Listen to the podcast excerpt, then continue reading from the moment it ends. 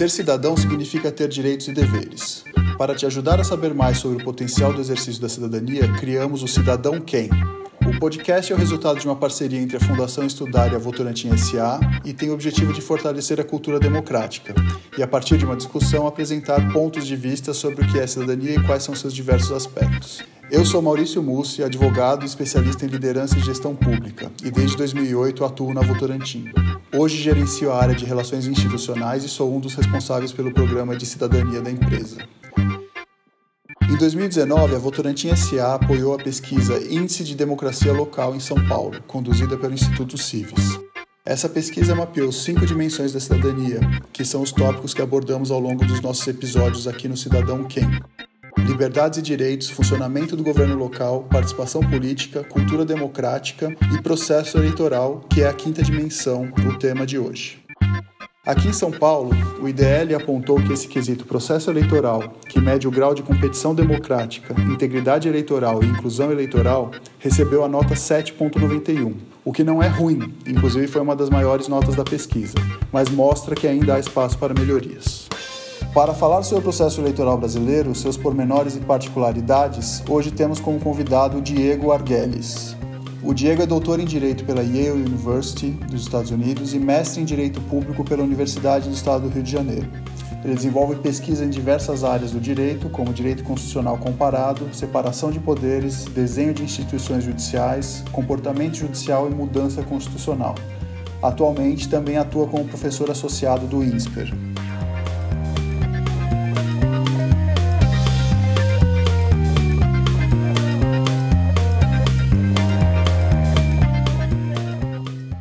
Diego, você tem uma sólida carreira construída no meio jurídico, especialmente na área constitucional. A carreira essa marcada também por uma atuação intensa no meio acadêmico. O que te motivou a seguir essa linha? Maurício, eu sou professor de Direito Constitucional e ser professor ou, ou ser pesquisador, de alguma forma, ainda assim numa carreira acadêmica, foi a única profissão que eu tive desde que eu saí da faculdade. Né? Embora é, eu tenha trocado de instituição, tenha feito coisas diferentes, eu sempre fui um pesquisador e um, e um acadêmico minha atividade primária. E essa, o direito constitucional acho que tem, muito, tem um pouco a ver com, com o momento pelo qual o Brasil estava passando quando eu estava saindo da faculdade. Né? Eu, na verdade, a minha, a minha especialidade, o que eu achei que eu fosse estudar quando entrei no mestrado, era teoria do direito. Né? Eu queria saber como que os juízes deveriam decidir né, e que tipo de argumentos seriam os argumentos corretos que eles dessem para resolver certo tipo de caso. Mas o momento pelo qual o país passava, na, na década logo dos anos 2000, foi um momento que me fez, eu e outras pessoas da minha geração, passarmos a pensar não em como os juízes deveriam se comportar, mas antes de tudo tentar entender como eles de fato se comportam. Né? Então, isso houve dois elementos que foram importantes aí. Um, acho que os debates da reforma do judiciário é, em, entre 2003 e 2005, eles colocaram uma série de problemas que eram urgentes para o país e que tinham a ver com o funcionamento concreto de instituições judiciais. Por exemplo, como é que o Supremo Tribunal consegue, o Supremo Tribunal Federal no Brasil consegue lidar com centenas de milhares de casos por ano. Né? Esses, esses não são problemas que tipicamente né, teóricos do direito se dedicam a pensar, mas que se tornavam, se tornavam cada vez mais urgentes na, na agenda do país. E além disso, essa foi a década também em que o Supremo Tribunal Federal se abriu para a sociedade brasileira de várias maneiras. Né?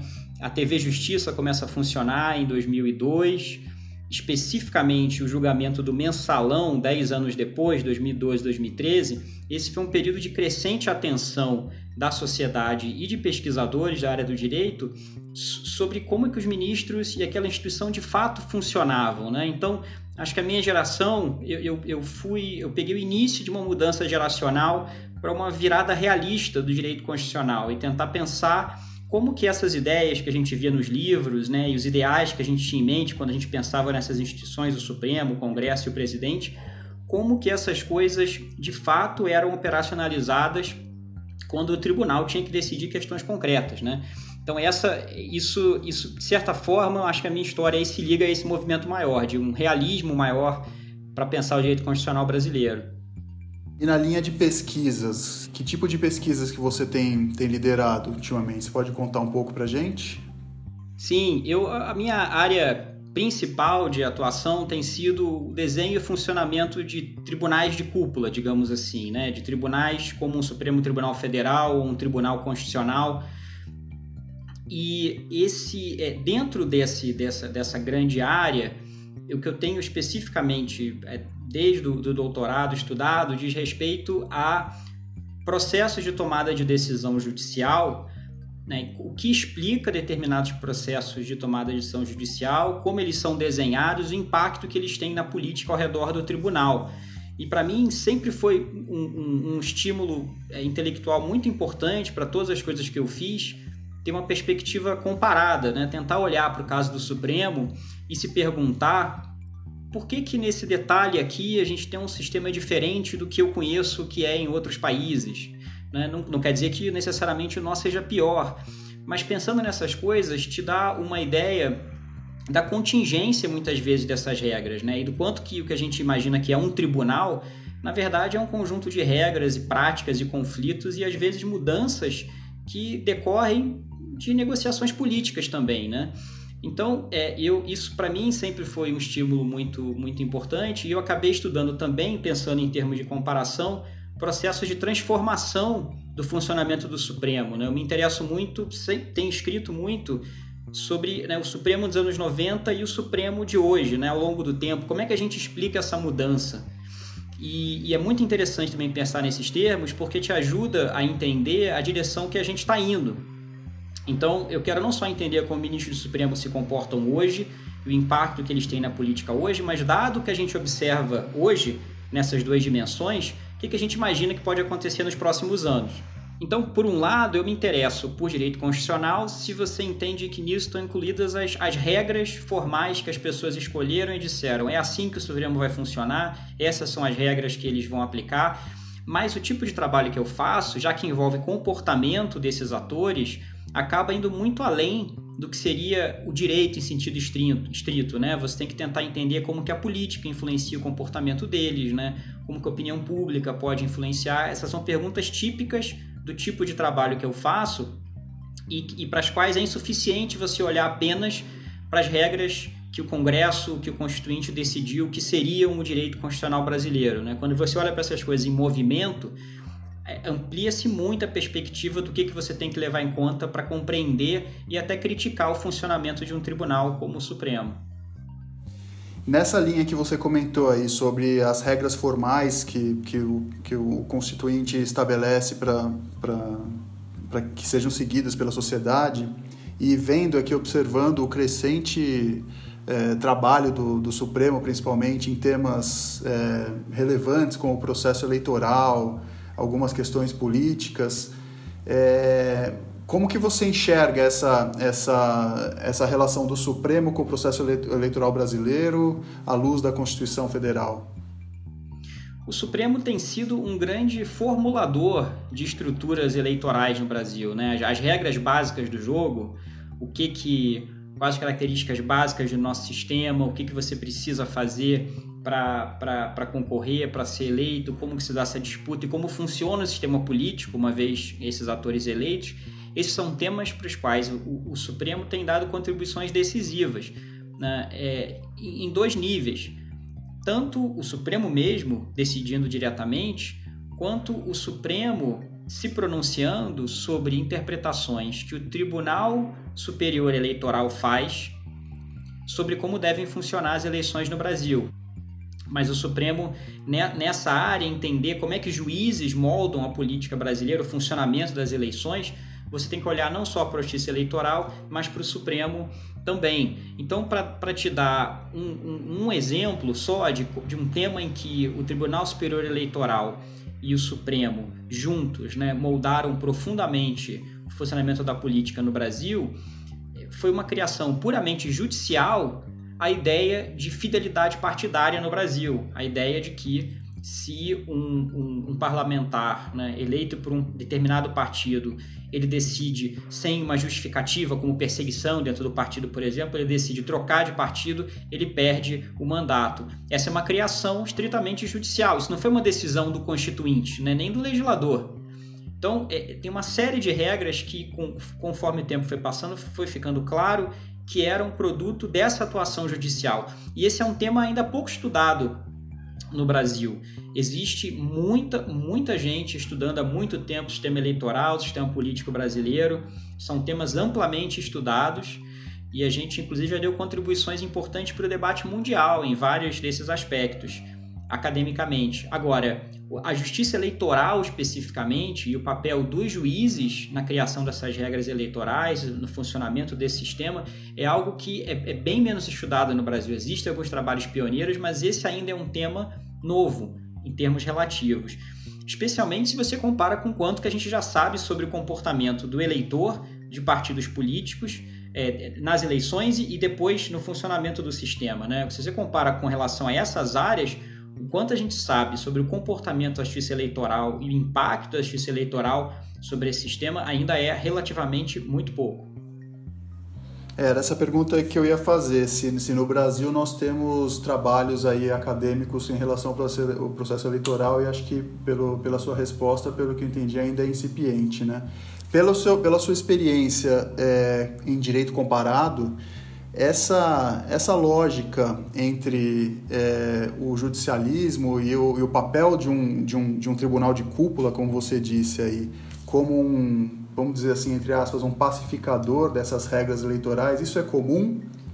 Não, essa, essa é uma opção é, antiga do sistema brasileiro, né? A, a ideia de que você vai pegar esse, esse poder de organizar o funcionamento das eleições, fiscalizar o funcionamento das eleições e decidir conflitos envolvendo eleições, colocar isso na mão de uma justiça especializada, mas que é parte do poder judiciário, essa é uma opção que o Brasil fez há décadas. Né? A justiça eleitoral existe no Brasil desde os anos 30. E é uma opção é, não única em termos comparativos, mas ela é uma opção infrequente. Né? É mais comum que você tenha algum tipo, nos Estados Unidos, por exemplo, é o próprio legislativo local que regula e fiscaliza e executa essas, essa, processo eleitoral no nível local estadual. Isso gera uma série de conflitos específicos no sistema que coloca atores políticos para controlar as próprias eleições. Outros países colocam comissões independentes, né, que às vezes podem incluir a participação de juízes, mas incluem também muitos atores políticos a, essa opção do Brasil é diferente de simplesmente dizer que vai ser um ator independente dos políticos que vai organizar e fiscalizar as eleições, né? É uma opção de dizer que vão ser os juízes. E, e os juízes, em uma certa medida, os juízes de sempre, porque a justiça eleitoral, no caso do Brasil, ela, ela não existe juiz especificamente eleitoral, né? É, esses juízes, a grande maioria dos juízes eleitorais, com, com pequenas exceções, eles são juízes estaduais e juízes federais, né? no caso do, do, da segunda instância, que são temporariamente alocados para essa função. É uma função muito importante, portanto, que a gente está colocando nas mãos do, do judiciário. É, é, é comum que haja uma instituição independente dos políticos cumprindo esse papel. É menos comum que essa instituição seja o judiciário de maneira geral.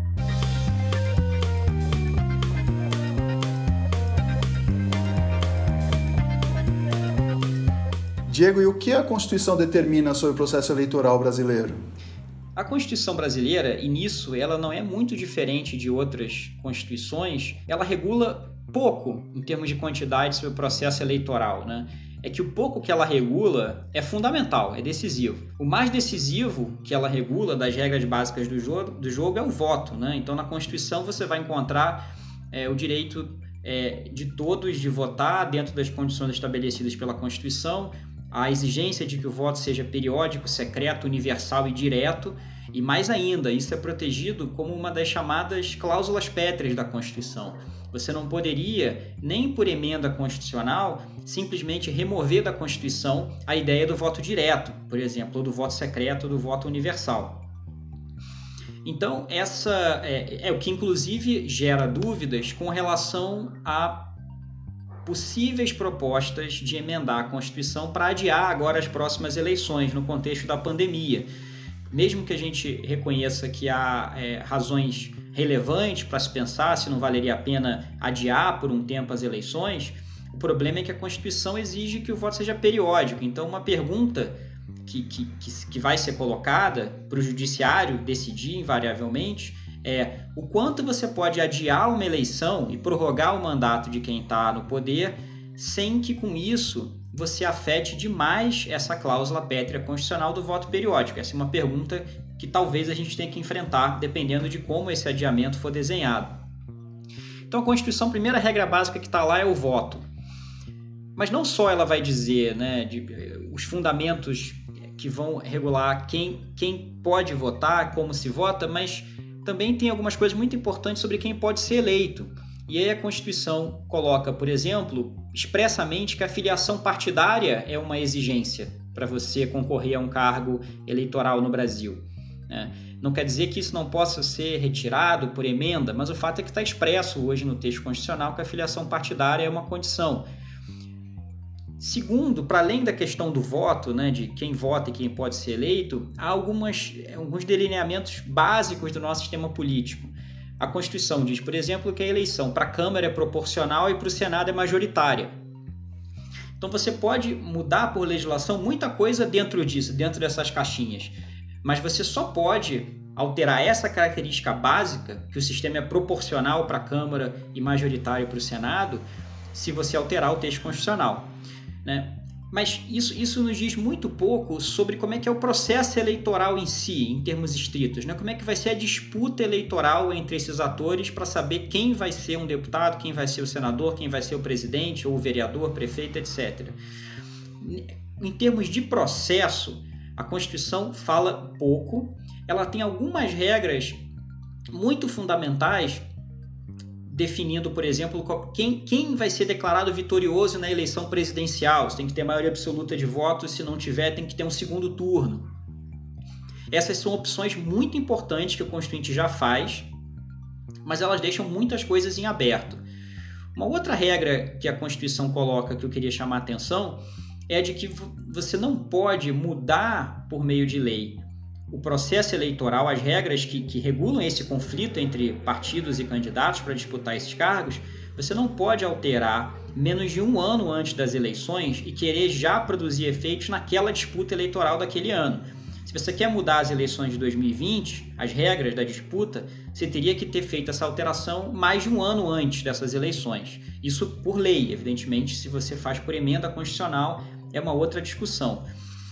E então a Constituição não dá regras muito detalhadas desse processo, mas ela cria essa proteção temporal. Né? Para mudar tem que ser com antecedência. E um outro elemento muito importante que a Constituição já coloca, e aqui sim ela define com um alto grau de detalhamento, é o papel central da justiça eleitoral. A justiça eleitoral já está delineada com, com bastante detalhe na Constituição Federal, é, como vai ser o funcionamento e o, a composição, sobretudo, né, do justiça eleitoral e do, do TSE em particular, já está detalhado e com um papel central no texto constitucional. E uma coisa que, que é interessante chamar atenção, Maurício, com relação a esse ponto, é que, embora isso já esteja no texto constitucional desde 88, né? E como eu falei, desde a experiência brasileira com juízes eleitorais cumprindo papel relevante já é anterior a isso, é interessante que é, cientistas sociais demoram para começar a prestar atenção no judiciário como um ator politicamente relevante né, em vários aspectos. Como eu falei, há alguns trabalhos pioneiros, mas é um tema que demora para engrenar. E de outro lado, é, juristas que escrevem sobre esse tema, eles tendem a discutir direito eleitoral em sentido estrito. Então, como são as regras, como interpretá-las, como aplicá-las em casos concretos. Acho que é muito recente no país que se olhe para a Constituição, olhe todos esses dispositivos que empoderam juízes eleitorais nesse grau e aí começar a tentar estudar que impacto isso tem tido na prática no país. É, você comentou agora sobre esse papel central da justiça eleitoral. Você pode explicar para a gente um pouquinho mais do que, que ela faz e quais são os seus limites de atuação? Sim, a justiça eleitoral ela é parte do poder judiciário e ela é, ela é constituída por instituições que são independentes do resto do judiciário, né? o Tribunal Superior Eleitoral, os tribunais regionais eleitorais, um para cada estado, e os juízes eleitorais e juntas eleitorais. Essas são entidades separadas dos tribunais de justiça estaduais, dos tribunais regionais federais, tribunais do trabalho. É uma justiça especializada. Mas, como eu mencionei, ela não é permanente. Né? Essas pessoas que estão nesses cargos, com, com algumas pequenas exceções que eu já vou mencionar, elas são os juízes do judiciário em geral, digamos assim, sobretudo o Tribunal de Justiça Estadual e, em alguns casos, juízes federais. O TSE, especificamente, ele, ele tem uma composição peculiar. Ele é composto por três ministros do Supremo, dois ministros do STJ, e aí os tribunais se organizam para decidir quem vai ser o ministro que vai ocupar essas vagas, e dois ministros do TSE são advogados, tipicamente advogados com militância na área eleitoral, né, com atuação no profissional nessa área, que são indicados pelo STF. O STF formula uma, uma, né, uma lista com as indicações e o presidente da República nomeia. E no caso no caso dos tribunais regionais eleitorais, eles são formados por juízes estaduais e federais e, novamente, tem essa, essa, essa parcela de vagas que são nomeados pelo presidente da República a partir de uma lista é, elaborada pelo Tribunal de Justiça daquele estado. Então, esse, esse dá para ver que esse é um modelo que é, tem alguma permeabilidade para que advogados e indicados especificamente para aquela eleição participem dessas decisões importantes. Né? Tem advogados indicados tanto para o TSE quanto para os tribunais regionais eleitorais. Uma especificidade dessa justiça com relação ao que a gente imagina o que é um juiz, né? Acho que é interessante pensar que essa imagem da justiça eleitoral ela, ela pode enganar um pouco as pessoas, porque tem muitas coisas que o juiz eleitoral faz que não são julgar. A gente imagina que o juiz eleitoral ele vai estar tá resolvendo conflitos eleitorais. Ele faz isso também. É, né? Pessoas brigam na, na, no mundo real envolvendo uma disputa eleitoral, um acha que a regra diz A, o outro acha que a regra diz B. Um juiz eleitoral é que vai decidir quem tem razão. Isso os juízes eleitorais também fazem. Né? Eles decidem casos que envolvem disputas de interpretação e aplicação da lei eleitoral. Mas a justiça eleitoral faz uma série de outras coisas que não são típicas da função judicial. Então, a justiça eleitoral, por exemplo, ela tem uma função administrativa executiva. A justiça eleitoral, os juízes eleitorais são os gestores das eleições. O TSE é o grande gestor das eleições no Brasil. por gestor, a gente tem que entender é, o tribunal que vai, a instituição que vai, digamos, traçar um plano para implementar, tirar do chão, colocar de pé essa eleição, né? Ela vai resolver questões burocráticas relativas ao alistamento eleitoral, como cadastrar eleitores, como processar transferências de domicílio.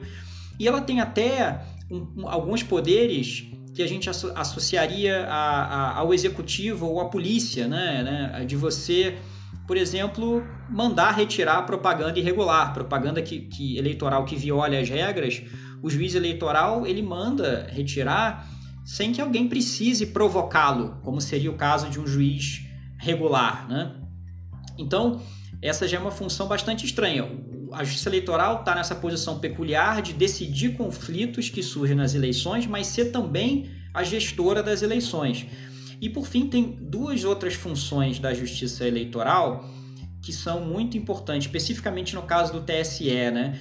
O TSE ele cria regras para detalhar e concretizar a legislação eleitoral. As regras constitucionais e do Código Eleitoral sobre eleições, elas não são detalhadas o suficiente para serem aplicadas diretamente para organizar uma eleição. Então, por exemplo, a legislação vai dizer que haverá prestação de contas das contribuições feitas ao partido, das doações feitas ao partido mas como que você faz essa prestação? Qual o prazo para fazer? O que é considerado uma prestação completa ou não? Isso vai ser preenchido, essa lacuna ela vai ser preenchida a cada eleição por resoluções do TSE. Né? Então o TSE é que vai definir em detalhe o que, que conta como propaganda eleitoral irregular, né? o que, que você, como você identifica isso. E ligado a essa função que a gente chamaria normativa ou legislativa do TSE, existe uma, uma função também é, relevante que é consultiva, que é algo que um tribunal tipicamente jamais faria. É uma, uma parte com interesse nas eleições, um partido político, por exemplo, ele formula uma pergunta para o TSE em tese. Olha, Foi o que aconteceu, aliás, no caso da fidelidade partidária, né, na década é, retrasada. É, olha, digamos que eu decida sair do meu partido, o partido pelo qual eu fui eleito. É possível que eu seja punido com a perda de mandato? Isso foi formulado como uma consulta para o TSE na época. E o TSE responde em tese, dizendo: é assim que eu interpretaria esse caso. E essa, essa resposta, apesar de ser em tese, ela na prática é muito importante, né? Porque a não ser que passe muito tempo, você imagina que se o TSE está dizendo que ele interpreta a lei assim agora, que ele vai aplicar isso no futuro, se o caso chegar lá.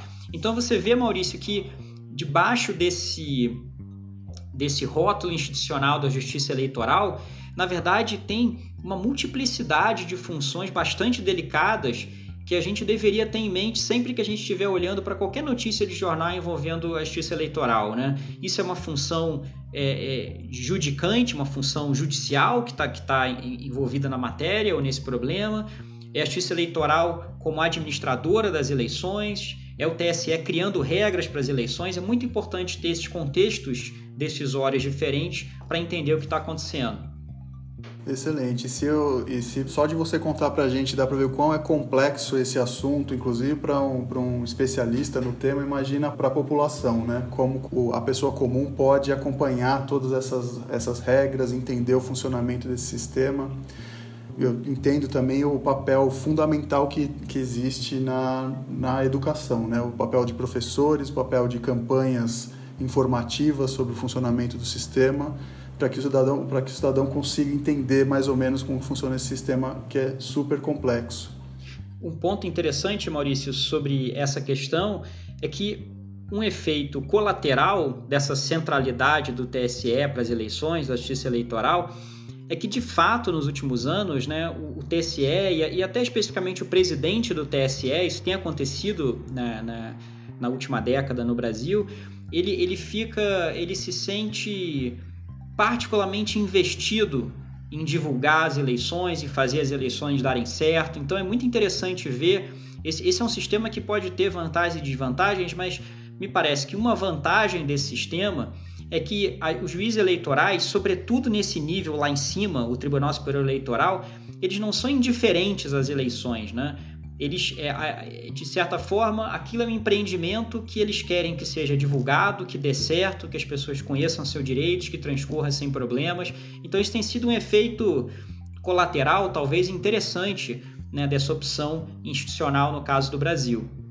E pensando agora nesse cenário 2020, é, ao que tudo indica, as eleições vão acontecer. E pensando aqui na, na, na dinâmica de mais de 5.500 municípios, é, esse papel da justiça, da justiça eleitoral, o, o trabalho é, é, dobrado, né? Imagino eu. Como que você enxerga isso? Ah, esse ano a gente só vai ter eleições no âmbito municipal, como você observou. Né? E, e se, mas isso é, é, é, um trabalho imenso se você pensa apenas na quantidade de prefeitos que estão sendo eleitos. Né? é, é enorme.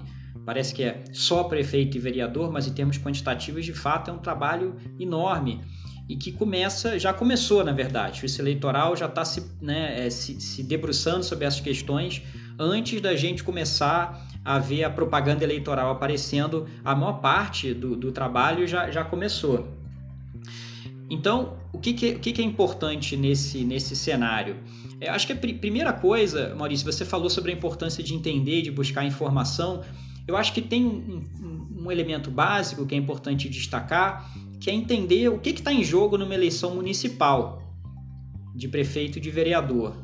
Né? Acho que muitas vezes a gente vê discussões nessa época que refletem temas importantes sobre a da política nacional, questões de segurança pública, por exemplo, mas que quando elas se refletem na esfera local, do que, que um prefeito ou um vereador podem fazer, há muitas vezes muita desinformação das pessoas com relação ao que está em jogo. Então, por exemplo, você não deveria votar no seu vereador ou no seu prefeito é, pensando que ele vai fazer reformas na legislação penal, que ele vai tornar a lei mais dura para punir é, é, criminosos. Isso não é uma, uma questão que está ao alcance do que um prefeito ou vereador pode fazer. Não que o município não possa fazer coisa importante para a segurança pública, colocar mais policiamento, mesmo da guarda municipal em certos lugares, né, ao melhorar a iluminação em certas vias. Isso pode ter muito efeito, mas é importante você saber, você se informar sobre o que, que de fato está na pauta que essas pessoas eleitas podem fazer, até para você cobrar depois. Senão você pode também votar com uma expectativa irrealista, e aí o problema não é do sistema, o problema é que você não se informou o suficiente sobre o que, que de fato estava em jogo naquelas eleições.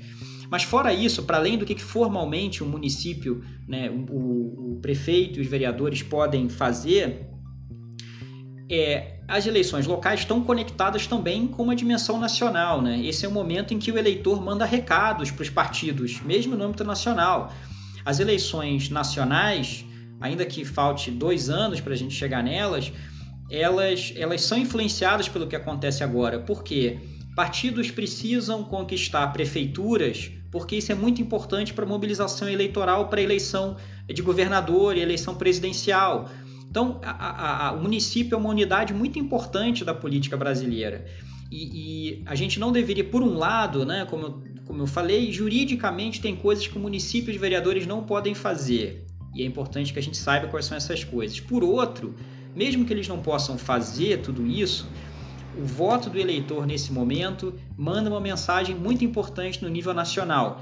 É, não deixa de ser uma pré-eleição nacional. E esses atores políticos vão se comportar de acordo com o resultado das urnas no final desse ano fica muito claro pela sua fala aqui a importância do papel do eleitor, né? a importância do papel da eleição municipal e também essa forte questão da desinformação. Né? Ali na, na Votorantim a gente tem a oportunidade de fazer uma campanha enorme agora para conscientização. Em 2018 a gente já fez uma campanha de conscientização para o voto. A gente contratou o, o cientista político Humberto Dantas para escrever o Guia do Voto, explicando um pouco do funcionamento das eleições em 2018 e a gente vai fazer isso novamente esse ano, explicando um pouco das eleições municipais. É uma forma da gente tentar ajudar um pouco a atacar essa questão da, da desinformação.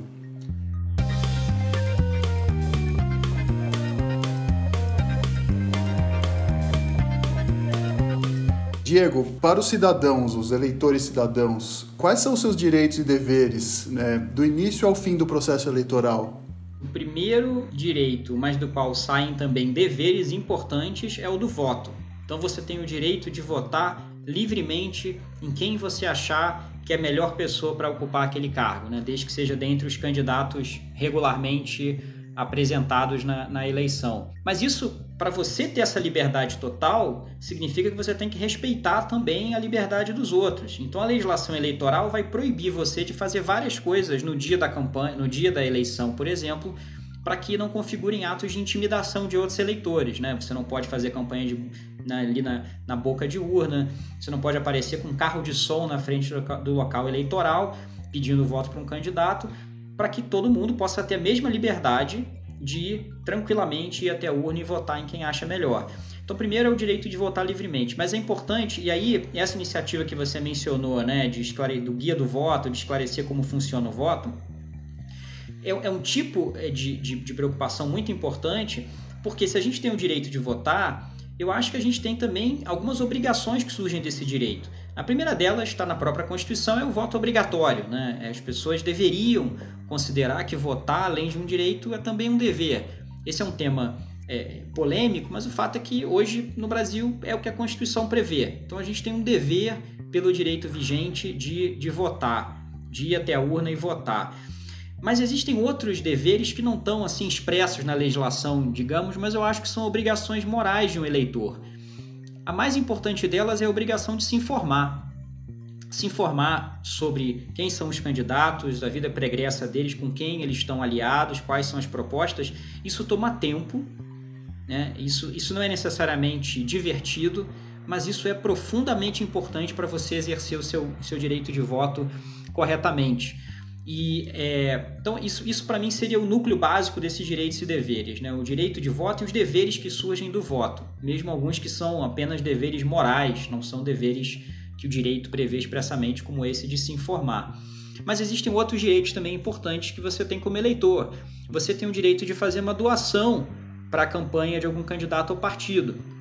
Há alguns anos, o Supremo Tribunal Federal considerou que a Constituição vedava que empresas pudessem simplesmente fazer doações, pessoas jurídicas pudessem fazer doações para, uh, para campanhas eleitorais.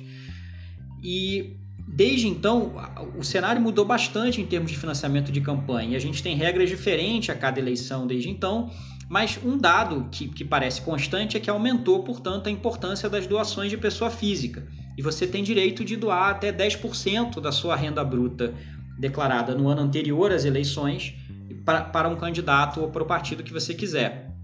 Além de bens ou serviços, que a legislação prevê um valor máximo para estes bens ou serviços que também você pode doar se você quiser se envolver diretamente com alguma campanha, é, sem se filiar ao partido, né? só fazendo a doação do, do, de algum serviço que você possa prestar. Você tem direito a acessar a prestação de contas de tudo que os candidatos e partidos arrecadaram, inclusive pelas regras vigentes, eles têm três dias para declarar tudo que eles receberem em dinheiro né, no site deles. Você tem direito de exigir essas informações. Você tem o direito de não receber propaganda eleitoral, por exemplo, e-mails é, pedindo voto contra a sua vontade. E, e, esses seriam basicamente os direitos que aí já estão previstos mais na, na, nessas regras que o TSE cria cada ano, né, para cada eleição.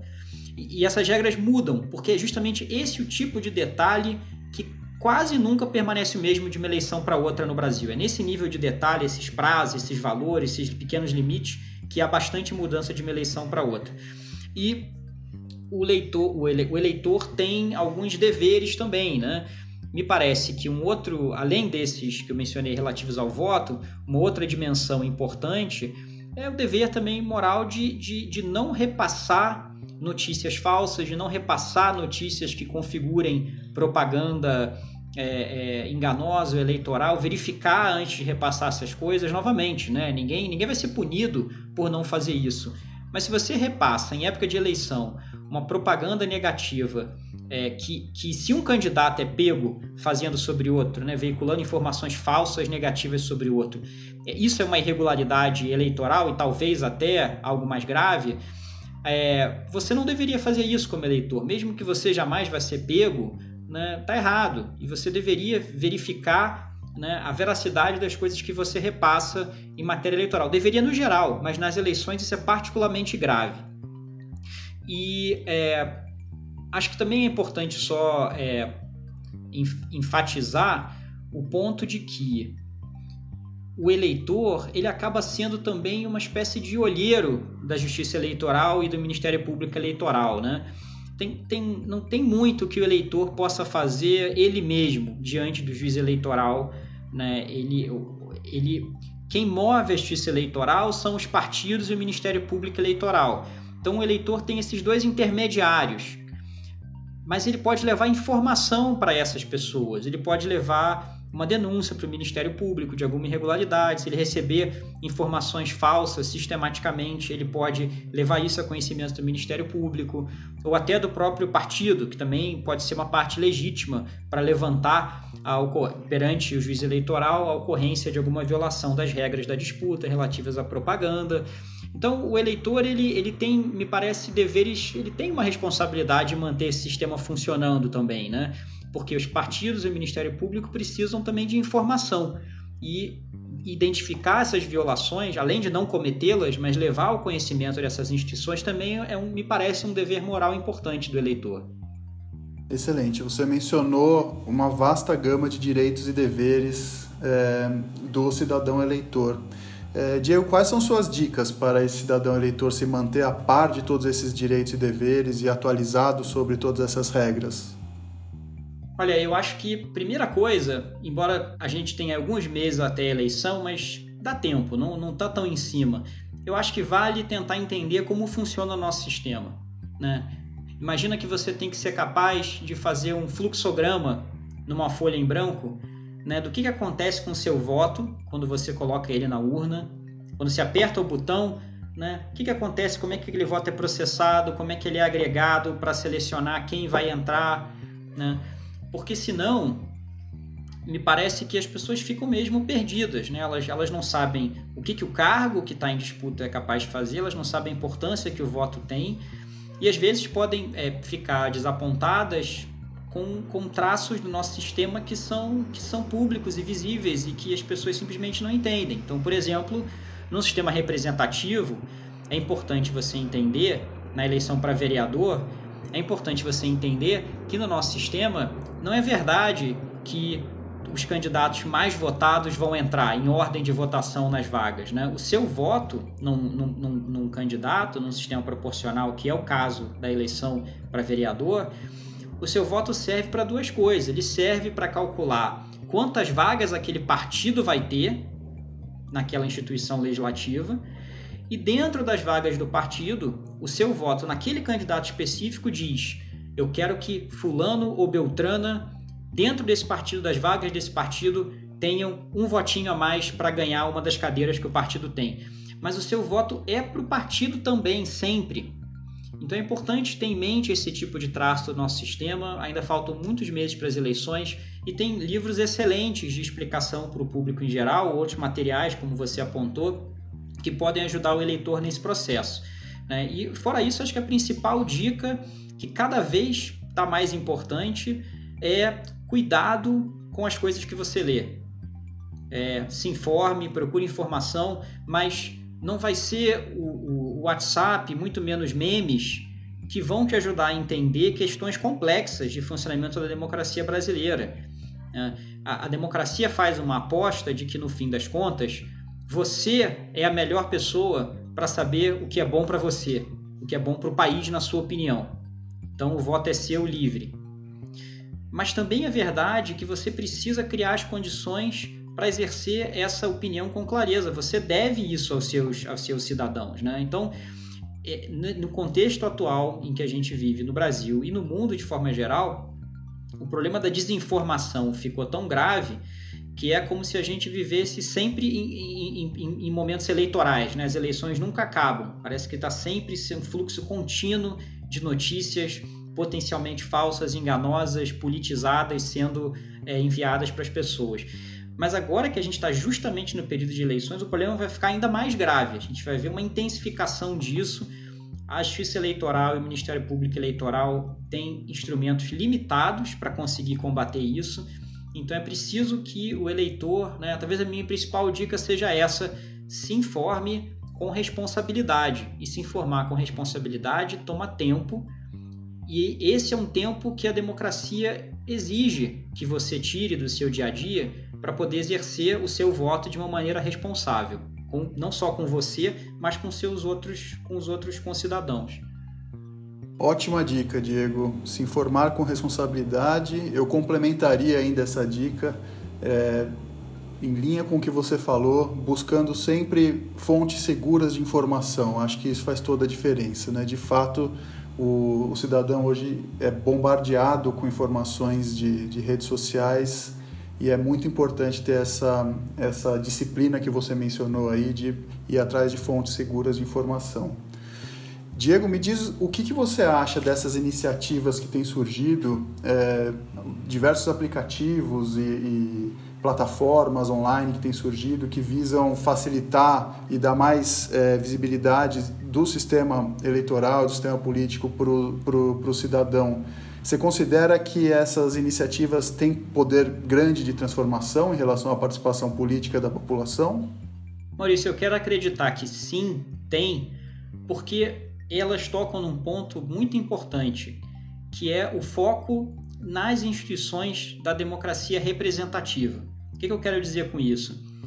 Acho que a primeira geração de apostas na transformação que a tecnologia ia gerar para a democracia no mundo inteiro eram apostas que a gente podia chamar de plebiscitárias, digamos, né? A, a internet é, e a tecnologia de modo geral, mas inicialmente, né, a, a, a disseminação do acesso à internet pelo mundo tornaria mais fácil que as pessoas pudessem dizer o que elas pensam diretamente que elas pudessem decidir diretamente, clicar e indicar se elas querem que é, é, é, uma decisão política seja A ou B. E embora isso seja importante, um foco excessivo nisso me parece perigoso, porque faz parecer que as democracias contemporâneas não contam muito com o espaço desses parlamentos do Congresso Nacional de legisladores eleitos para essa tarefa. Então, essa, esse, esses, essas iniciativas que você mencionou, na medida em que elas reconciliam e criam pontes entre os eleitores e essas instituições que não vão deixar de existir e que são fundamentais, me parece que essa é uma aposta que tem um grande potencial e mais realista, talvez, do que imaginar que a promessa da tecnologia é fazer que tudo seja um grande plebiscito em tempo real com toda a população. Né? Acho que não é isso que vai acontecer. E mais ainda, tem um valor no que acontece no Congresso Nacional. Acho que a gente está muito acostumado a ver críticas, a, a, a, a ver com muita desconfiança a, essas instituições de democracia representativa, mas é importante separar. Às vezes a gente pode ter escolhido pessoas ruins, né? Você pode ter escolhido pessoas ruins. Isso não necessariamente quer dizer que o sistema em si é ruim. E só para a gente pensar em alguns benefícios possíveis desse sistema, né? Uma, você simplesmente decidir uma questão complexa como né, o Brasil deveria ter pena de morte ou não, por exemplo. É, se você faz isso por um plebiscito, é muito diferente de você deixar o Congresso Nacional discutir durante semanas, meses, em comissões, ouvem especialistas, as pessoas têm espaço para representar seus interesses, instituições, empresas, ONGs vão lá, dão suas, suas, suas visões, aqueles embates vão gerando negociações e você pode gerar, às vezes, um acordo entre diferentes visões sobre o tema que não seria possível se as pessoas simplesmente pudessem votar like ou unlike sobre uma determinada proposta. E, e, tem coisas que são muito sérias numa democracia, são sérias demais para que a gente responda simplesmente gosto ou não gosto, quero ou não quero. E o, e o Congresso é um espaço que permite a, a, gente, como sociedade, ter esse tipo de debate. Né? Se você acha que as pessoas que estão lá não são boas, então pensa em como você está votando. Né? Mas isso não quer dizer que não haja um valor importante em ter pessoas que são controláveis pelo voto minimamente, que estão lá tentando discutir inúmeros temas ao mesmo tempo, mas estabelecer prioridades e fazer acordos possíveis numa sociedade que tem visões muito diferentes. Então, na medida em que esses, essas iniciativas que você descreveu, elas aumentam a informação, o contato, a possibilidade de cobrança em relação a esses canais tradicionais, né, a, a da democracia representativa, essas instituições representativas, os políticos eleitos, me parece fundamental, me parece uma novidade bem-vinda e eu quero acreditar que isso vai ter um potencial é, importante sim nos próximos anos. Excelente, Diego. Obrigado pela conversa, foi uma verdadeira aula. Eu também concordo com tudo que você disse agora, a importância de ter todas essas iniciativas agora para fortalecer nossas instituições democráticas, eu acho que é tudo que a gente precisa para fortalecer ainda mais a cultura democrática brasileira.